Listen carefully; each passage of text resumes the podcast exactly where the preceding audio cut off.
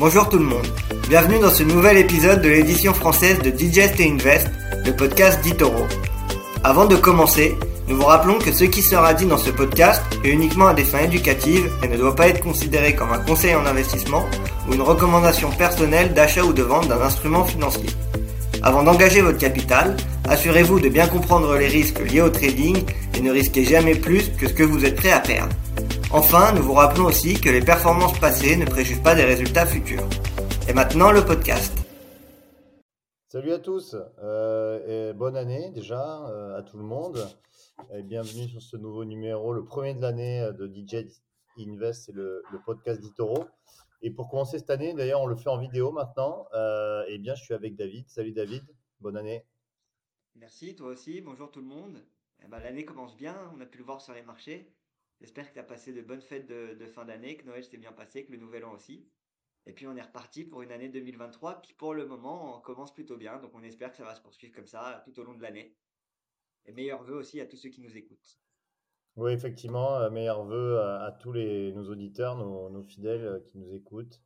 Et, euh, on leur souhaite que 2023 soit quand même une meilleure année que 2022, hein, puisque 2022, ça restera quand même dans les annales en tant qu'une des plus mauvaises années euh, depuis euh, au moins une 20, depuis 20 ans. Alors, on va commencer euh, eh bien, euh, ce podcast euh, par justement ce qui s'est passé durant la semaine, euh, enfin les deux premières semaines d'ailleurs. On, on vient de terminer deux semaines de, bourse.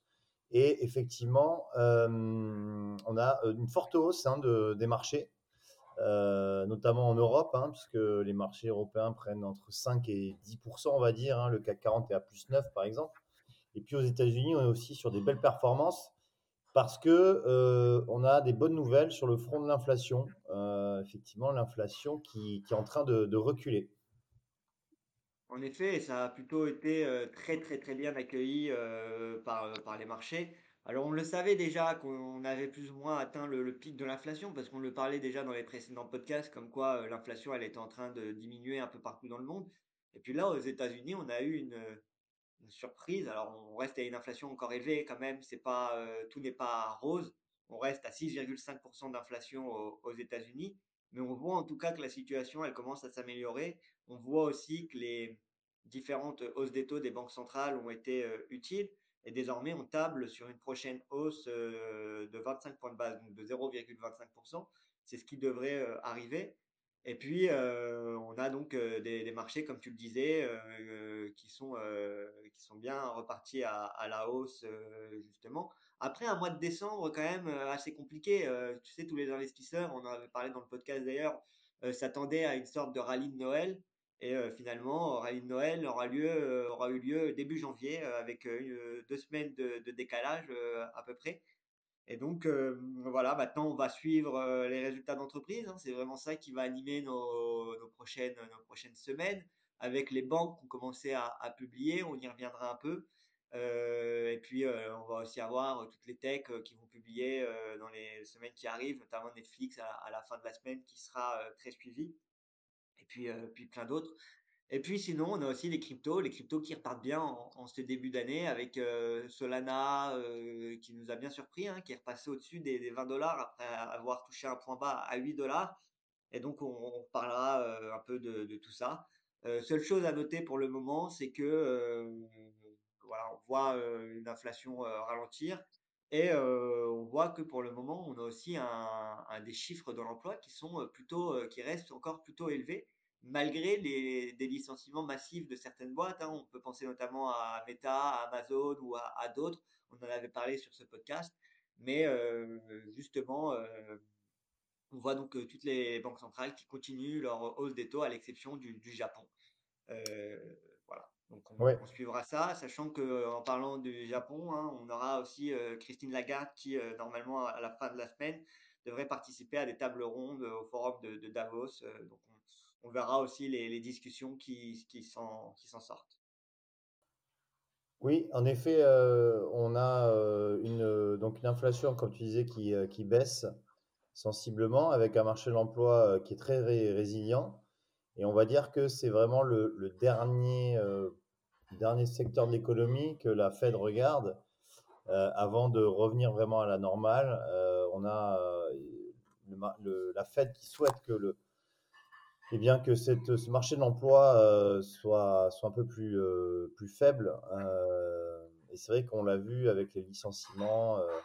là récemment, on a déjà on a aussi Coinbase hein, qui, a, qui, a, licencié plus de 18% de, son de ses effectifs. Et le titre a repris 43%, hein, je regardais. Coinbase qui a repris 43% depuis le début de l'année. Donc on voit qu'aussi ça, ça correspond avec des, des hausses de titres. Euh, maintenant, euh, effectivement, tu parlais du forum économique de, Davos hein, qui va se lancer euh, aujourd'hui avec des prises de, des prises de, de, parole de, de, nombreux banquiers centraux. On attend notamment le, le, président de la fête de Saint-Louis, James Bullard aussi, qui, sera, qui sera interrogé. mais je sais que toi, tu voulais nous parler de, de la Banque du Japon aussi qui est en, qui est en décalage euh, un petit peu euh, avec euh, les autres banques centrales. Exactement, bah, c'est ce que je disais. On voit les banques centrales, surtout en Europe et aux États-Unis, augmenter les taux. Ça a été le grand débat pour lutter contre l'inflation. Et la, banque, la Banque du Japon, elle, elle a une politique pour le moment assez en décalage avec bah, justement ses, ses, homologues les autres banques centrales parce que euh, on, voit qu'ils ont quand même une politique euh, ultra euh, accommodante et qui réfléchissent plus à, diminuer leur, taux d'intérêt plutôt qu'à les augmenter. Et voilà, en Asie, il y a pas mal de choses à suivre en ce moment. Il y a aussi l'ouverture, la réouverture des frontières en, Chine. On en avait parlé dans le dernier podcast de 2022 en disant que la Chine et les semi-conducteurs, ça pouvait être des thématiques qui performent bien en, en 2023 après une année 2022 compliquée. Et donc, euh, il y a pas mal de choses aussi à suivre en, Asie. Euh, la Banque du Japon euh, d'un côté, mais aussi la Chine de l'autre. Donc, j'ai trouvé ça voilà, assez intéressant, en tout cas, à, mentionner. Je trouve que c'est assez intéressant de regarder, surtout que le, yen avait pas mal souffert en, 2022. Et là, on a repris un peu du terrain ces derniers mois.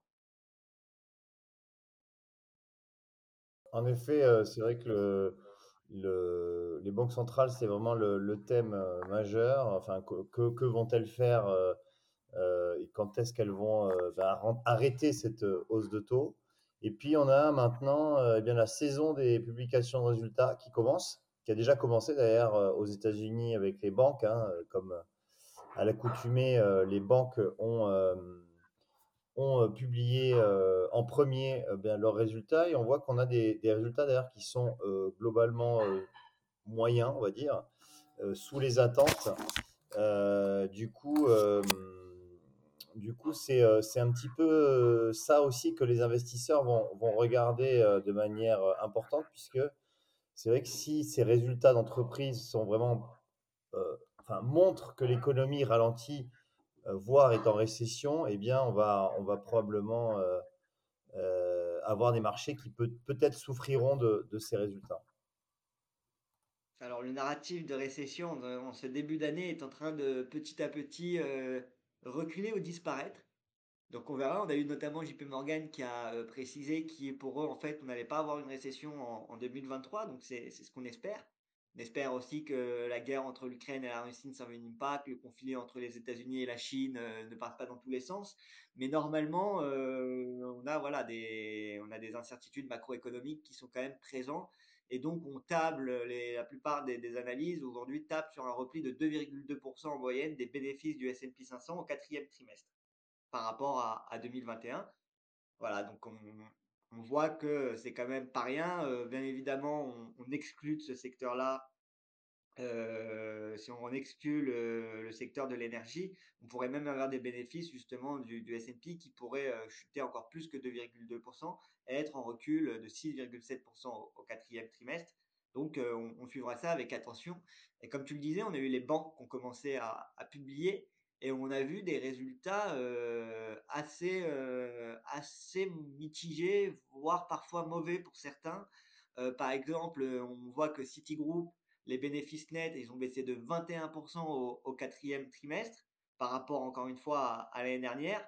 Alors la raison principale de cette, de cette baisse de bénéfices, c'est en fait la baisse de la croissance des prêts. En effet, hein, on a eu les taux qui augmentaient, donc les gens ont moins fait de prêts et ce qui a annoncé quand même un, signe de, ralentissement euh, économique. Et puis, ils ont aussi été obligés de mettre de l'argent de côté à cause de pertes qu'ils ont eues sur, sur certains crédits. Ensuite, on a eu JP Morgan qui a aussi publié, qui eux ont fait un peu mieux que ce qui était attendu, parce qu'ils ont publié des bénéfices en hausse de 6% et des revenus en hausse de 17%. Elle, au contraire, elle profite des taux d'intérêt élevés parce qu'on voit que ses, revenus justement liés à cette activité-là, ils ont augmenté de, de 48%. Et du même, au même niveau, ils ont profité aussi pour augmenter leur provision pour perte de, de 49% par rapport au, troisième trimestre. Bank of America, bah, elle suit plus ou moins la, même trajectoire que JP Morgan. On voit que ses revenus nets d'intérêt, ils ont augmenté de 29% par rapport à l'année dernière. Donc à part Citigroup qui est pénalisé par la, la, hausse des taux parce que ça entraîne une baisse de, des prêts, euh, JP Morgan et Bank of America profitent de la hausse des taux d'intérêt et justement gagnent plus d'argent sur, sur cette activité-là. Et donc on, on, continuera de, on continuera de suivre ça. Hein. il y a eu BlackRock aussi qui a, partagé. Il me semble que BlackRock, pour le coup, partagé des résultats assez, assez solides. Et donc, voilà, la saison des résultats démarre.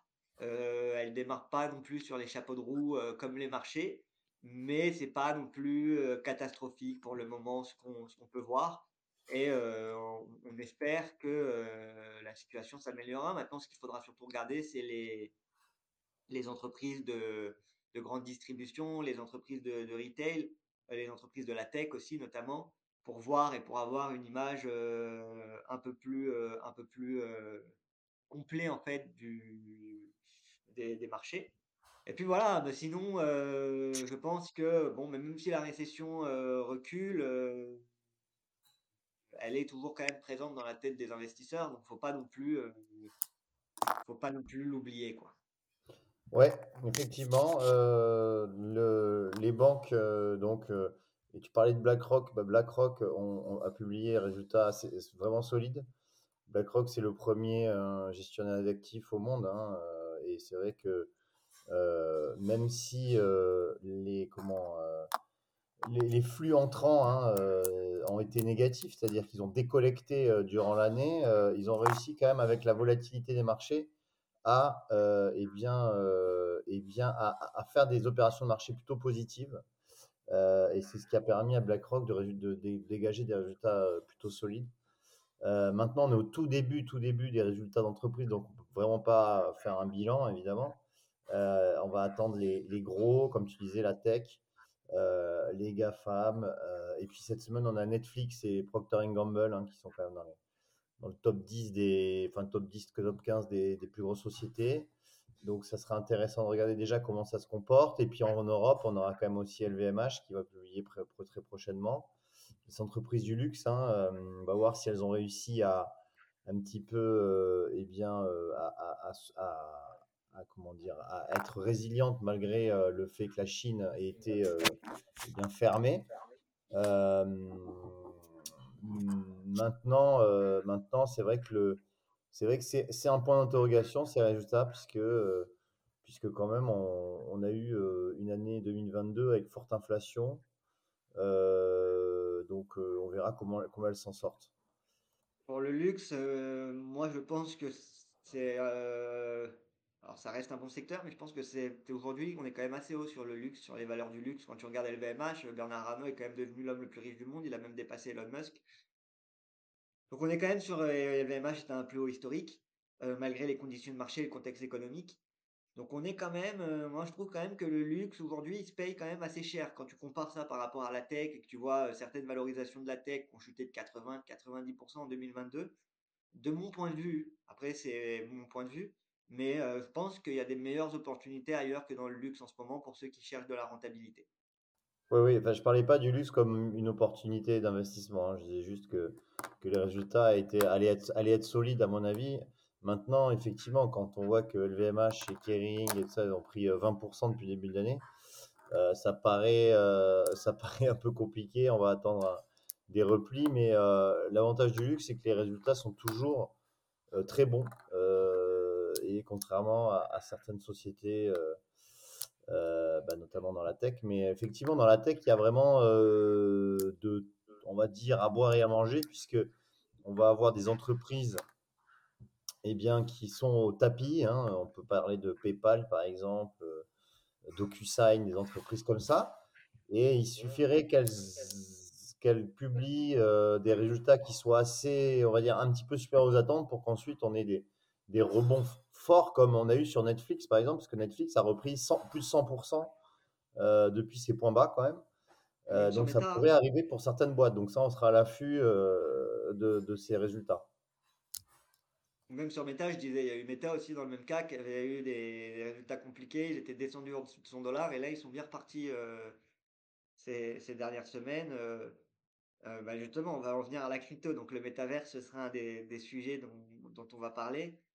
Mais, euh, mais oui, je pense aussi, euh, comme toi. Alors après, c'est encore trop tôt, je pense, pour revenir totalement exposé à des secteurs volatiles comme la tech, etc. Je pense qu'il faut rester aussi un peu prudent parce qu'on n'est pas à l'abri que ce soit un bull trap ce, début d'année.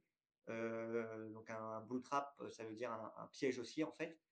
Euh, mais après, euh, après c'est vrai, comme tu dis, il y a des entreprises comme DocuSign, comme PayPal qui ont tellement chuté l'année dernière qui euh, aujourd'hui se retrouvent à des, niveaux de valorisation qui sont quand même attrayants, je pense. Ouais. Et alors, il y a aussi maintenant un secteur que toi tu maîtrises bien, c'est les cryptos, les crypto-monnaies qui ont bien bien rebondi là depuis le début de l'année. Là, je voyais le Bitcoin qui a dépassé les, les 20 000 dollars d'ailleurs. Hein, donc c'est pas mal, hein, parce qu'on était à 14, je sais plus, à 14, 15 000 à peu près. Donc, euh, donc, donc du coup, euh, du coup, c'est pas mal ce qui se passe sur les cryptos là. Ça montre encore une fois la corrélation que ça a de plus en plus avec le Nasdaq et les, actions volatiles, je trouve. Hein. On voit les marchés classiques monter, on voit les cryptos monter, euh, alors plus rapidement et sur certains projets plus violemment. On parlait de Solana. Solana, c'est en hausse de, plus de 100%, il me semble, sur la semaine, 50, de, presque 60% sur, sur les 7 derniers jours. comme je le disais, on avait atteint un point bas en 2022 euh, qui était euh, le point euh, le plus le, pas le, point le plus bas atteint sur les 52 semaines aux alentours des 8 dollars. Et là, on est bien reparti, parce qu'on est monté même à 24 dollars. Donc, on a multiplié par trois en l'espace de, quelques semaines. Alors, bien évidemment, ça reste des projets volatiles. Mais Solana, on fait quelque chose de marrant pour retrouver l'engouement. Ils ont lancé un, jeton à tête de chien qui s'appelle Bonk et qu'ils ont fait, ils ont airdroppé après à tous les, à tous les utilisateurs de Solana qui avaient des NFT de grosses collections. Donc, par exemple des Digod, par exemple des Aurori ou ce genre de choses. Et ça a créé un engouement, euh, un, bon engouement parce que la blockchain est quand même bien repartie. Alors après, c'est quand même aussi à remettre en, perspective. Hein. On a eu tout le marché qui est reparti avec un, Bitcoin qui redépasse aujourd'hui les, les 20 000 dollars. Euh, on a eu de très très belles performances aussi. On a eu Avax qui a annoncé un partenariat avec euh, AWS, donc Amazon Web Services, qui, elle, en profite pour gagner 36,1%. Euh, On a certains projets qui avaient été délaissés ces derniers temps, notamment des thématiques, tout ce qui est euh, échange décentralisé ou tout ce qui est euh, liquid staking, tout ce qui est intelligence artificielle sont aussi bien repartis. Hein. Si on regarde sur les échanges décentralisés, on voit que Curve, par exemple, sur 7 jours est en, est en hausse de 47%.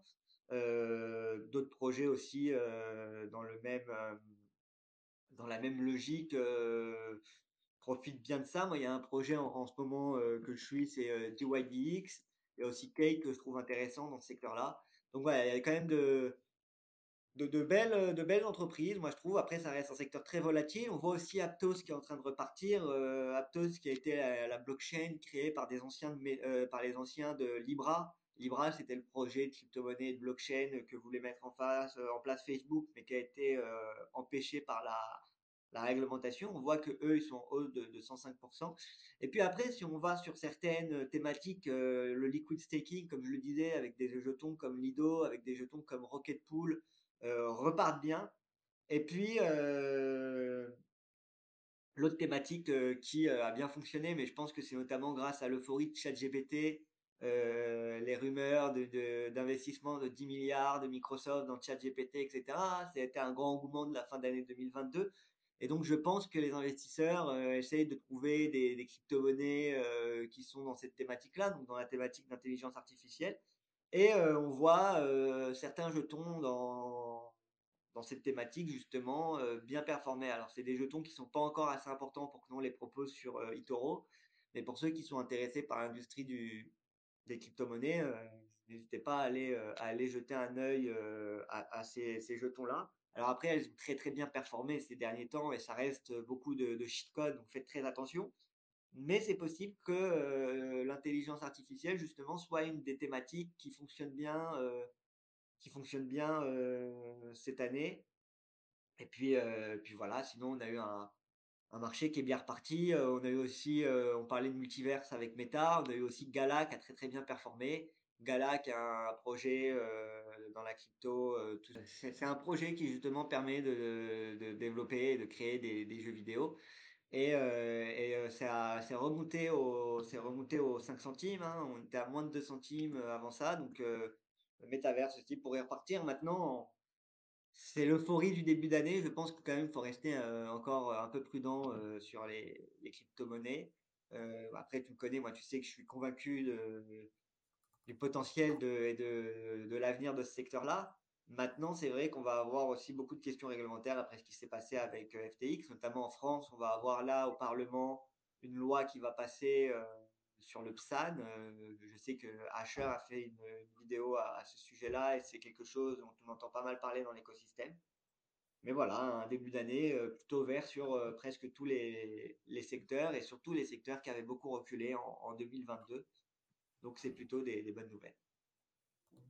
Oui, effectivement, euh, on a un très bon euh, début d'année, euh, quasi euphorique un petit peu hein, sur, sur les marchés, quasiment toutes les classes d'actifs. Bah, ça fait suite quand même à la très mauvaise année qu'on a eue en 2022, puisqu'on a quand même des éclaircies, hein, on, vient d'en parler sur, sur pas mal de sujets.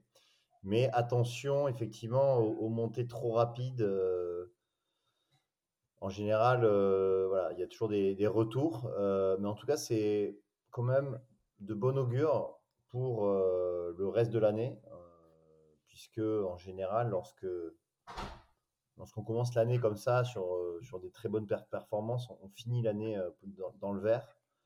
Mais, mais attention au retour. Voilà, ce qu'on voulait dire, c'est qu'il y, a beaucoup de volatilité. Donc en fait, quand il y a beaucoup de volatilité, il y a toujours des bonnes opportunités à prendre, peut-être sur du court terme, avec des allers-retours, mais il, faut, il faut être très, comment dire, très, euh, averti et euh, suivre euh, en permanence. Donc, si vous, vous n'avez pas forcément le temps de, de, suivre tous les jours les marchés, il vaut mieux, à les limites, attendre des points bas peut-être et pour rentrer, voilà. Maintenant, faut pas attendre que le train parte sans vous. Là, aujourd'hui, c'est vrai qu'il est, il est parti déjà de manière assez, assez rapide, mais, mais bon, pareil, si vous, faites le, DCA aussi, euh, la technique du DCA, euh, vous, avez toujours la possibilité de rentrer sur le marché euh, de manière fractionnée. Ça, ça peut être aussi une technique intéressante pour ne pas rater, je veux dire, les opportunités, parce qu'on ne sait jamais vraiment quand est-ce qu'on est-ce qu'on aura le point bas, quand est-ce qu'il faut investir. Donc au moins, si vous investissez tous les mois la même somme, vous êtes sûr de, lisser et de ne pas perdre le, on va dire, de ne pas rater le train en route, quoi. Voilà ce que je voulais dire. Mais sinon, euh, sinon euh, ben, là, on, va attaquer les, résultats d'entreprise. Donc, on va, on les commenter. On va vous, en faire part pour les prochains podcasts.